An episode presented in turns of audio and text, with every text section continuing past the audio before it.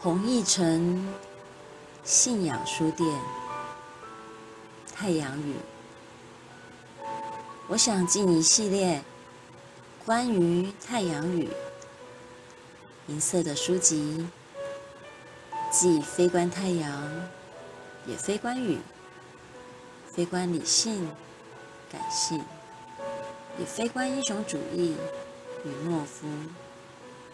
当我们触及这个话题，你说喜欢雨，喜欢雨的味道，雨的湿凉，尤其当雨丝落下，从雨飞扬的方向能看见风的颜色，还是说自己是水做的男孩。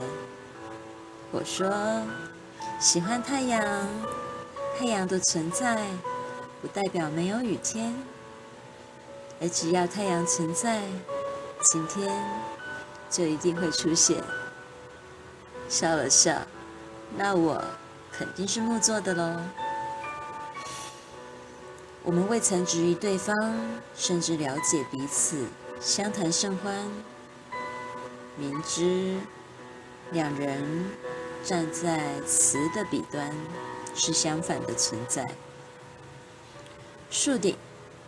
一束光清晰地破开阴云，太阳举起双臂向外推开，是满满的光，所有的云都挤到了天空之外。一大群白蜜蜂迎面扑来，我们无法动弹，直到飞出地平线，日光变得朦胧，脸庞忽觉湿凉，是细细的雨。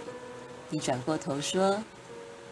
是太阳雨，是啊，正好能行光合作用呢。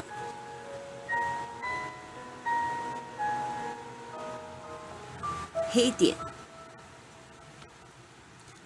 外头无人，满是光，烫熟的沙，画面过曝，失去了线条，颜色却昏昏欲睡。